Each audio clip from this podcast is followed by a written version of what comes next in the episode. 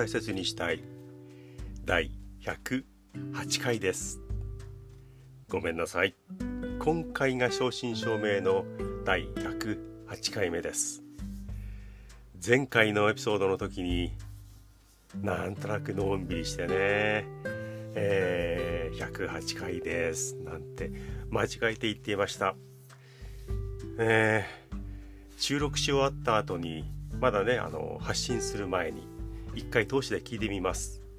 で聞いてみてうーんこういう感じだったんだ。細かいミスもあるし勘違いもあるんですけれどもうーんもう一回撮り直してこの録音よりいいものができるっていう保証も何もない。じゃあこれはもう、えー、OK もう発信する配信するって決めて、えー、いました。でねえー、もう一回聞いてみようかなと思って聞き始めてその2回目の冒頭で108回目って言ってるのを聞いてあれ108回目。これね108回という言い方もあるんですけどもまあここは、えー、そういう問題は抜きにして話をすると108回108回？あれ前回がえー、前回は106回目だったじゃないかって分かってね。あ失敗したこれはダメだ。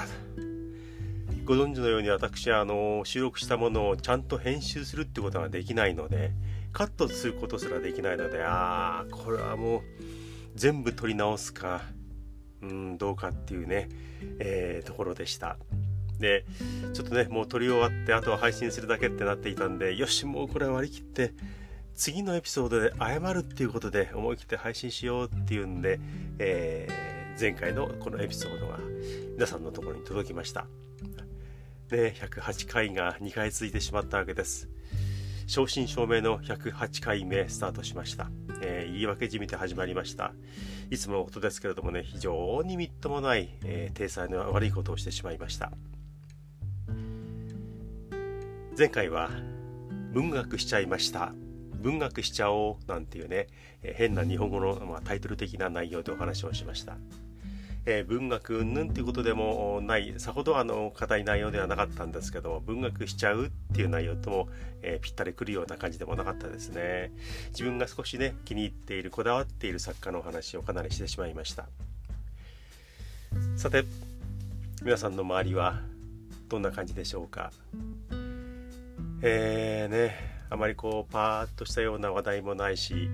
外出しづらいとか、うん、いろんなことを心配しながらの日々がえー、ほとんどの方の周りで、えーえー、続いていると思います。ですよね。この話題をね、え取り上げるとなんとなく全体的に暗い感じになってしまうんですけれどもこのコロナ。日本もね、えー、日本は比較的穏やかな感染具合そしてあの被害はあの各国と比べるとさほど大きくないという状況で来たんですけれどもここに来て感染者が増えてきた、でえー、第2波を心配する声がねかなり多くなっています。自粛する。でももうそろそろいいんじゃないか外出しよう。旅行もどんどんしましょうっていう空気にもなりつつあったなってきた感じもあったんですがここに来て大きな波がまた来るかもしれない。いろんなことをね引き続き我慢しなければいけないのではないでしょうかという声が強まっています。我が家もどっかに出かけたい。でもうん今は我慢っていうね感じでいます。心配なのはね未だにお年寄りを中心に無理をしない外出をしない。ねえー、自分を守る。で周りに影響を与えないようにしているっていう人がいっぱいいます。マスクもちゃんとしているしほとんどの方がかなりそれをま心がけているんですけれどもそういうねまだ引き続き我慢をしている人があ特にお年寄りがね大きな被害を受けるという風な流れにならないといいなそういう波にならないといいなというふうに思っています。心からワクチンもう心から特効薬予防接種待っています。でいやさおとといさコロナやっちゃって一日寝込んだよ。でもあの薬効いたらさあ飲んだらほんとよく効いたよ。あ助かったっていうね日々がいつかは来ると思うんですけれども早めに来てほしいなというふうに思います。まだまだ窮屈な、えー、日常になっていますよね。はいちょっとだけコロナ。ねでも結構話してしまいました。さて今日はねいつもとは違う場所から録音しています。ここでは半年ぐらい前までは比較的ここで喋ってるってこともあったんですがえー、このところ20回ばかりは結構広めのところでやっていました。といってもね我が家のリビングですからここよりは広いというだけです。ちょっと狭い場所で久しぶりに録音しているのでもしかしたら音がこもってしまっているか逆に響いてしまっている可能性があります、えー、いつもと違うぞ。っていう人がいたらごめんなさい。そんなにさ変わんないんだから気にすんなっていう方もたくさんいると思います。どんな音になっているでしょうか。久しぶり思いつくまま気ままにのコーナーです。久しぶりじゃないぞ。そのタイトルはよく聞くぞっていうところでしょうね。えー、言葉あ話題がねあっちに行くこっちに戻るっていう感じの回になります。もともと私のこのポッドキャストはこの道を歩いていこうというふうに思って始めていっても道を歩き始める前にやたらね立ち止まってスタートしなかったりやっと歩いたなと思ったらそこにあるお店の中に入っていってしまってそこの店でなかなかなかなか時間を過ごして出てこないやっと出てきたなと思ったらあらどっちから来たのかなみたいになったりすることもある。で、まあ、本来の方向に歩き始めたとしてもまた路地裏に入ってしまってうん予定のなかったところに入ってしまってそこで結構時間を費やしてしまうああでもないこうでもないあってうんなんとなくどっからスタートしてきたんだかどこに戻るんだか分かんないような感じになってね話をすることが非常に多いんですよね。で今こういうふうに喋ってるのもその通りなんですができるだけうん一つの道をねこうちゃんと進んでいくようにしたいというふうに思います。さて思いつくまま最近六本木に縁ができて、えー、少しね、まあ、足を運ぶことが多くなりましたもともとね私はまあ65年生きてるわけですから東京で仕事もしていたし、うん、新宿とか銀座とかもちろん池袋とか東京のね主要な都市っていうのは、まあえー、縁が深くあった結構よく知っているあまり、えー、知らないっていうところもあるんですけどもそこそこは知っています。ね、えー、65年、ね、そこに通っていて東京全然知らないっていうのもまた変ですね。ただその中で言うと六本木っていうのはね結構ね有名な街だし、え、人がね、えー、たくさん行く街なんですけどもこの街ほどあの有名なあ街なのに俺は知らないな自分は知らないなっていうことはね街はないですね。そういう意味では、まあ、ギャップがあるというか、えー、妙に、うん、よく知ってっている名前だけれども行っていないという街でした。そこにね最近行くようになりました。六本木ヒルズとか東京ミッドタウンですか、えー、そういうね、えー、ところがあるそうですけれども。うんその区別もつかないし。うん行ってみてもねいまだにここ六本木なんだけども六本木のその駅を出てこの、えー、第2番出口を出たところから自分の目的のところまではなんとかもう迷わないなようになったけどけれども歩き回ってこう自由にね六本木を楽しめるっていうところまでは全く行っていません。そうですね。30年ぐらい前でしょうかね。20年ぐらい前まではそうだったでしょうかね。いわゆる、まあ、バブルね。景気のいい時期、えー、絶好調のね、えー、経済状態があった日本はね、えー六本木っていうのは一つの華やかな行動をするかっこいい生活をする人の、まあえー、住む場所というかね行動する、うん、ところの代名詞の感じがありました。六本木。外国の方も結構六本木っていうのはあの聞いたことがある土地の名前じゃないかなというふうに思います。これをねあの日本人っていうのは言葉をひっくり返してかっこつけてねちょっとシャレ心を持って表現する言うってことがあるんですけども六本木も逆から読んで、まあ、全然逆という正確に逆じゃないんですけども六本木をねギロッポンギロッポンなんてねよく言ってね、えー、シャレ気を出してるつもりでねかっこつけていた時期がありました、えー、六本木は芸能界の人とか、まあ、マスコミとかねスポーツ界とか結構ね華やかな人たちが行動半径の中に入れているとこでしたからねそこで、えー、いろんな飲んだり食べたりしてるところですから「ナイナイちゃんさギロッポンでシースー軽く行く六本木でお寿司軽く食べましょうかつまみましょうかっていう感じですよね。ギロッポンでシースー行っちゃう？なんていうねのがあのまあ面白おかしくあえてそういうような表現をするっていうねあの、まあ、コントみたいなものもありましたし実際にそれに近い会話がね交わされていたっていうのがね一時期の六本木ですよね。ギロッポン。ね。軽くギロッポン行く？なんてね、えー、よくシャレのように使われていました。その六本木です。ね、また全然その六本木私はあの一部分しかあの知りません。でね地下鉄の出口を出ていく。で途中にね、えー、いろんな飲食店が入っているビルがあります。で、え、入り口のところを見てみると、まあ、まだ前を通ってるだけなんですがそのビルに入っているお店のねあのパネルがあってこういうお店が入っていますよこういうお店が入っていますよっていうのはね、えー、まあ、一覧になっているパネルがあります。そうですね、えー、7 8 0センチ四方のお店の名前が書いてあるこうパネルがね、え道路歩道側にあってあこういう店が入ってるんだっていうのが分かるような作りになっています。いわゆる飲食店が入っているテナントビルというか、うん、いろんな店が一気に入っているそういう建物ですよね。あるビルの前にそのパネルがあった。何気なく見てみるとパッと見てあるお店のそのパネル真ん中に高級焼肉って書いてあります。一番目立つところに高級焼肉とまずあってその右下のところにそのお店の店名お店の名前があります。まず高級焼肉だぞっていうのを歌っている。それを前面に出しているっていうのがあいかにも六本木だなーっていう気がしました。ただしその高級焼肉を歌っているお店が未だに繁盛しているか未だに客がいっぱい来ているか分かりません。もしかしたら行ってみたらお店を畳んでしまっている閉店し,、ま、してしまっているかもしれません。でもね一時の絶好調の六本木を象徴するように高級焼肉っていうのを前面にバーンと出してくる。それでもお客さんがあたくさん、うん、行っていたっていう時期があったんですよね。今はそんなことは絶対にないと思います。どうしましょうね。行ってみたら人がいっぱいいてもう高い焼肉バンバン食べていたらねびっくりするんですけどもああ象徴的な六本木の一角だなっていう気がします。六本木関連で言うともうねこれはね40年ぐらい前の話なんですが私が20代若かりし頃の私ですね。ね私にも若い時期がありました。ね、皆さんに今若い時期があるようにで皆さんにもこれから60歳以上とかねそういう年配の時期がやってくるわけですけどね。私にはあ若い時期があったという年齢に今私はなっています。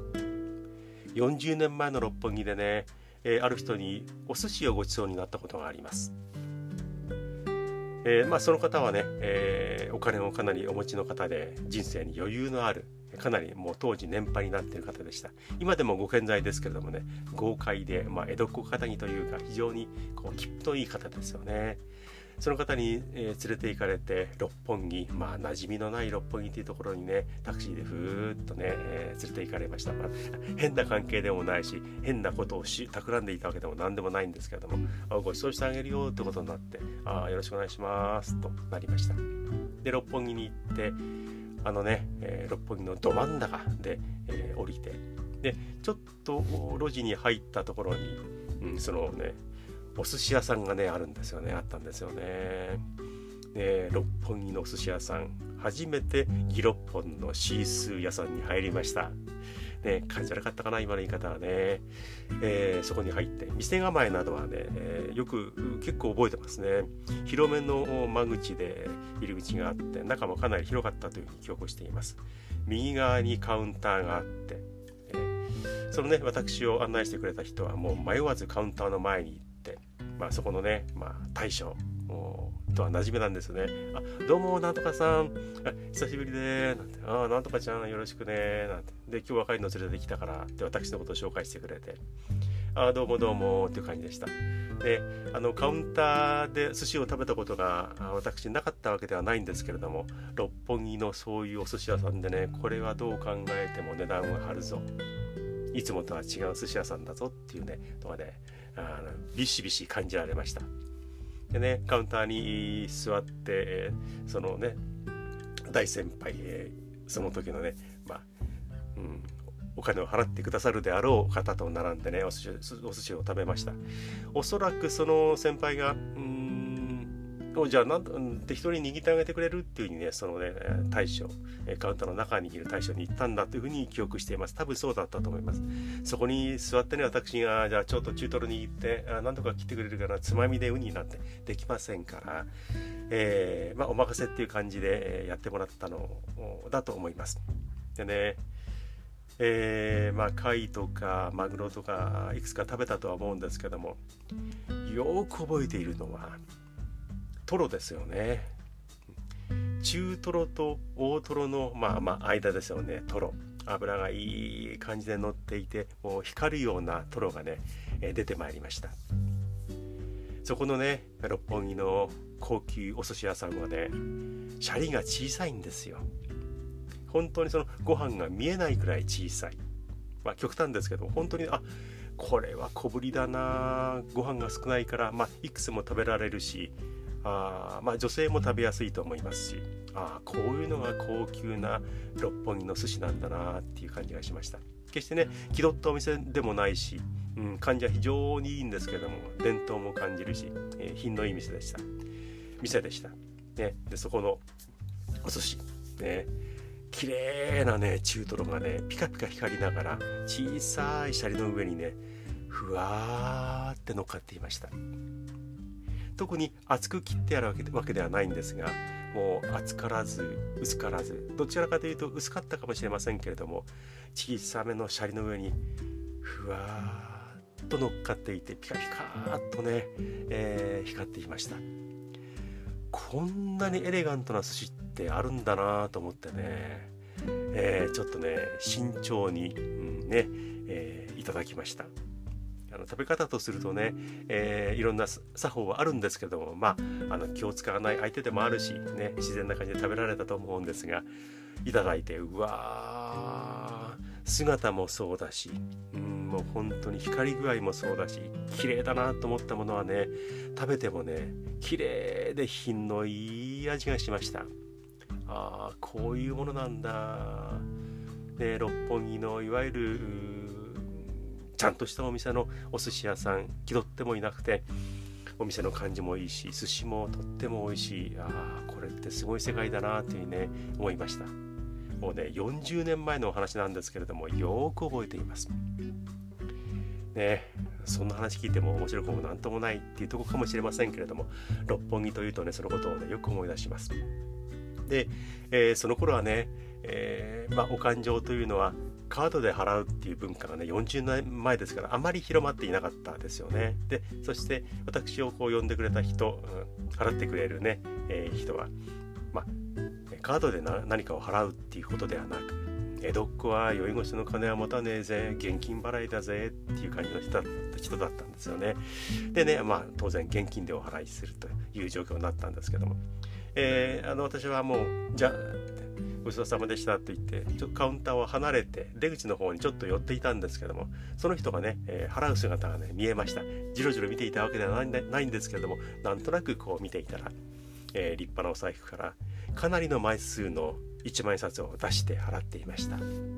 ね、さほど量、ね、数食べたわけではありません。で私をそのそこに連れてってくれた人は、えー、まあ、年配っていうこともあったんですけども1つか2つつまんだような感じでしたけれどもそれでもね1万円札が結構ねゾロゾロっと出ていったのをよく覚えています。六本木。ふわーっと綺麗なエレガントなあの中トロ小さめのシャリそしてゾロゾロっと出ていったお財布からの1万円札。よく覚えています。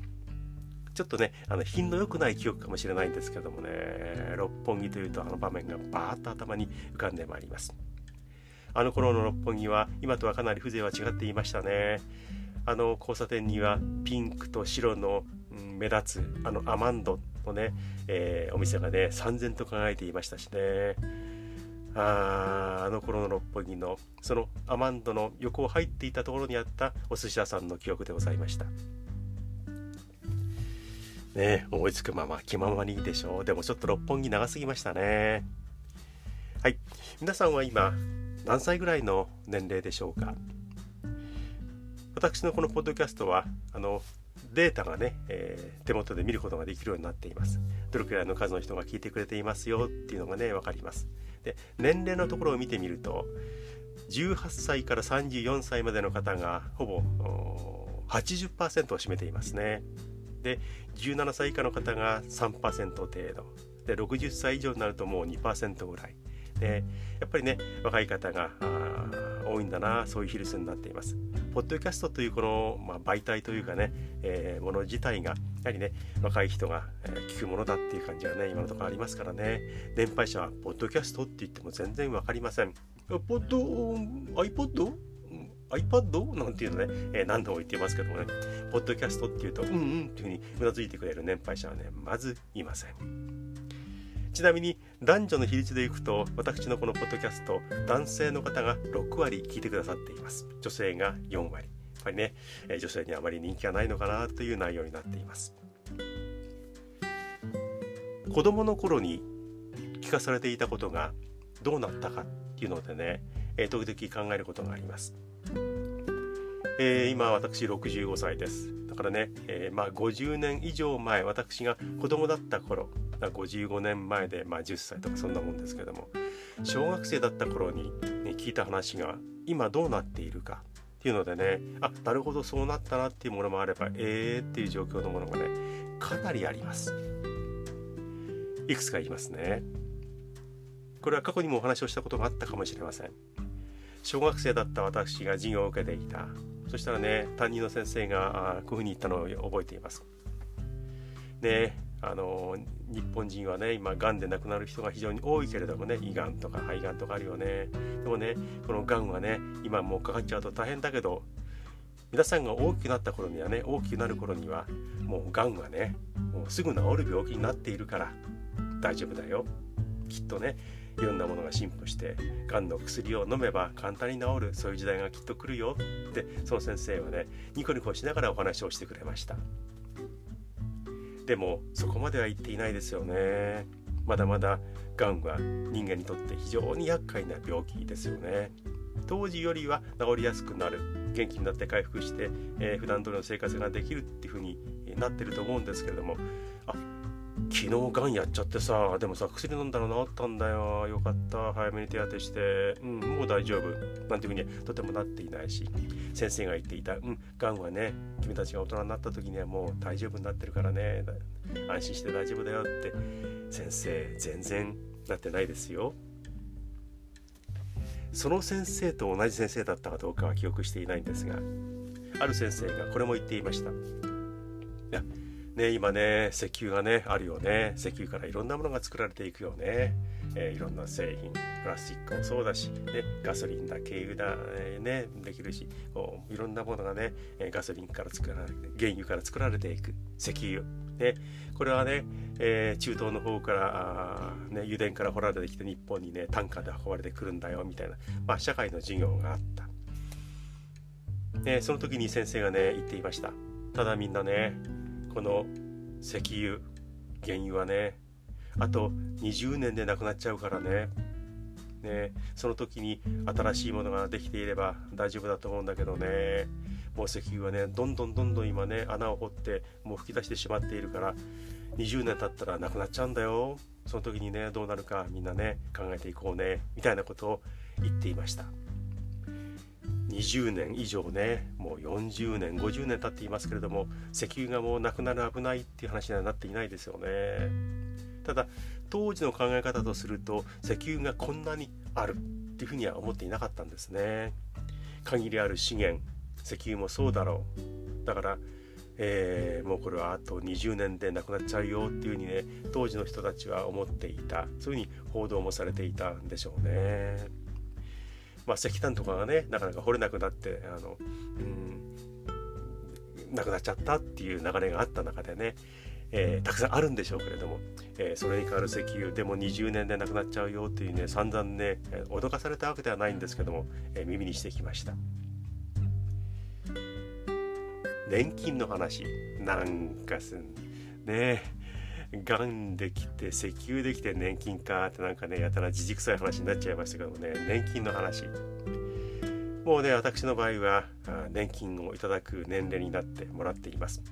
ね、たくさんもらえているってわけでもないし、えー、ね、その年金もらっています。私が30歳の頃それくらいの年齢だと記憶しますね。だから、え、30年4ぐらい前ですよね。その頃ね盛んに言われました。今でも言われていますよね。当時やたら言われ始めたのは日本はこれからどんどんどんどん平均年齢も上がっていってお年寄りが増えていく、ね、お年寄りばっかりになる世の中が来る。だからもうね年金なんかねもうもらえなくなってしまうんだよ。これから年金なんか当てにしたらダメだよっていう風なねあの考え方がね結構ねあの言われていました。一人の若者が56人のお年寄りを背負っている肩に担いでいる上でこう下でになって若者が、えー、何人ものお年寄りを支えているっていうね、えー、絵とかね映像とかっていうのは盛んにね使われていました。だから今一生懸命年金払っていたって自分がお年寄りになった時にはそんなにもらえないんだよってね盛んに、えー、脅かされた時期がありました。でもねあの思ったほどもらえるわけではないかもしれない。で年金行政も非常に厳しいんですけれども、えー、もちろん私も払ってきたし厚生年金なのでちょっとちょっと、うん、そこまで言わなくていいんですけども、えー、会社も払って負担してくれていたのでそれなりにいただけています、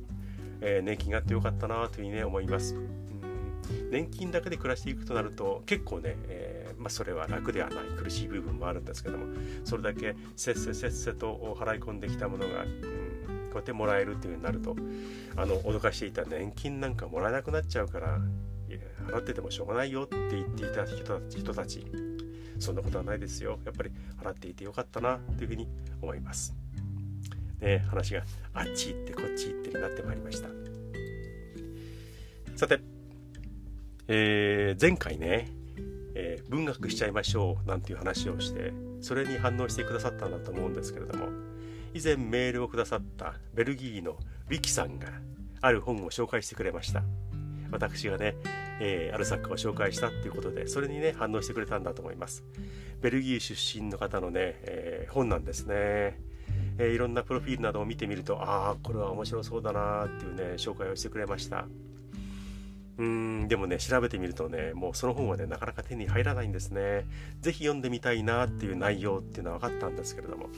うーんとね手に入らないでねネットで買うとね結構高い値段がついていてうわーこの値段かというものだったんでえー、いいヒントをもらってね、ぜひ読んでみたいとは思うんですけども、すぐに読むという状況ではございません。植木さん、本当にごめんなさいね。でもね、えー、ちゃんと読んでみたいなというふうに思います。久しぶりに以前よく行っていたショッピングアーケードのフードコートに行ってみました。3ヶ月ぶりぐらいですね、えー、まあ近くまで行くことが用があったのであのフードコートに行ってリンガーハットのちゃんぽんがどうしても食べたかったので、えー、わざわざ、えー、乗り継いで行きました。ねリンガーハット、うん。ね一時もう大好きでね2日に1遍は食べているという状況がありました。で久しぶりにちゃんぽんを食べました。美味しかったですね。あこれだリンガーだってねもう喉もねリンガーがリンガーリンガーリンガーリンガーとねこう喉落ちていって美味しいなってね、えー、味わいました。お前のリンガー好きは相変わらずだなっていうとこかもしれませんけれどもね、えー、リンガーハット大好きです。でねそのショッピングアーケードぱりね人影がね本当にまばらでした。フードコートは、えー、昼過ぎ1時頃行ったので、まあ、普段でも若干空き始めるかなという時間帯なんですがやたら混んでる時期なんかねあえて昼は外して1時頃から食べようという人もいたので、えー、昼過ぎに行っても結構人がいたんですがもうねうん人はまばら、寂しかったですね、えー、34ヶ月前まではヨーロッパからの観光客それから、えー、アジアのね、えー、観光客が非常に多かったんでね、えー、おこんなに今日人がいるっていう状況がつい最近まであったんですが全く様変わりしました。静かな静かな、えショッピングアーケードに変わっています。しばらく休んでいたのもね最近またね、え活動を始めました。オープンしました。でそこでね私はよく行っていたあのペットショップがあります。もう子犬大好きですからね今でもあの TikTok とか動画などをね見てニヤニヤしていますが、えー、よく行っていたペットショップに行ったらえー、ね、元気にワンちゃんたちはね、えー、眠ったり、えー、ガラスに向かって足をコンコンコンコンってやっていたりね頑張っていました、え100万円のポメラニアンがいてねお何年もそこに通っていたけれども100万円は初めてだなっていうねポメラニアン君がいました。でちょっと喋ることができるようになっていたスタッフがねたまたま久しぶりに行ったら、ね、いたので、えちょっと話をしたんですが、まあ、彼女の方も「久しぶりですね」って言ってくれて、えー、休校を温めましたっていうことでもないですよね、えー、でね聞いたら100万円はこのお店では初めてですしチェーンの中でも初めてだと思います。いくつか店舗があるねペットショップのチェーンなんですけども100万円初めてです。わあすごいね。でもねちょっとねもう大きいんですよね。犬っていうのは成長してしまうと値段がどんどん下がってしまうっていう風になっているんですけどもそのポメラニアンも結構ねもう成長しているなっていう感じだったんですけどももともと大きめのポメラニアンということで、えー、何ヶ月も経ってしまっているもう1年近いというものではないそうです。でね100万円。もうね物が違うんだそうです。もうこのポメラニアンはそういう詳しい人が見ればこれはすごいってわかるものなんだそうです。120万円ぐらいがついてもおかしくないそういうものなんだそうですね。人によってはブリーダーとしてポメラニアンとか子犬をね、えー、育てて、えー、それを商売にしてるっていう人がねブリーダーとしていますけれどもこのポメラニアンを100万円で買ってそしてそのポメラニアンから、えー、血統のいいね、まあ、高くね値段がつくようなポメラニアンをブリードしていきたいなっていうふうにね思う人もいるそうです。それだけのポメラニアンなんだそうです。そうなんだ。100万円のポメラニアン初めて見たけれどもすごいもんだなというふうに思いました。ねしばらく行ったしばらくぶりに行ったペットショップには100万円のポメラニアンくんがいました。ねね、えー、その人も言っていましたがもうやっぱり人が少ないのでお客さんも少ない、えーご家族を見つけることができるワンちゃんがかなり減っているということでした。またね、えー、ワンちゃんたちがどんどんどんどんといろんな家族の方に行けるようになるといいですよね。久しぶりワンちゃんの話題をすることができました。ちょっとだけワンポイントワンちゃんでした。そのワンポイントワンちゃん特にこちらは必要としていませんよっていう方もしそう思うんだったらメールくださいねと言って大切 .japanese アットマーク gmail.com こちらの方に質問でも意見でも、うん、何気ない話題でもいいので、えー、よかったら送ってください。メールお待ちしております。さて30分オーバーになりましたね。前回は20分台でしたよね。えー、久しぶりではないでしょうか。思いつくまま気ままにの回をお伝えしました。皆さんは今おはようという時間でしょうか。こんにちはでしょうか。こんばんはという時間でしょうか。もしかしたらおやすみなさい。To be continued.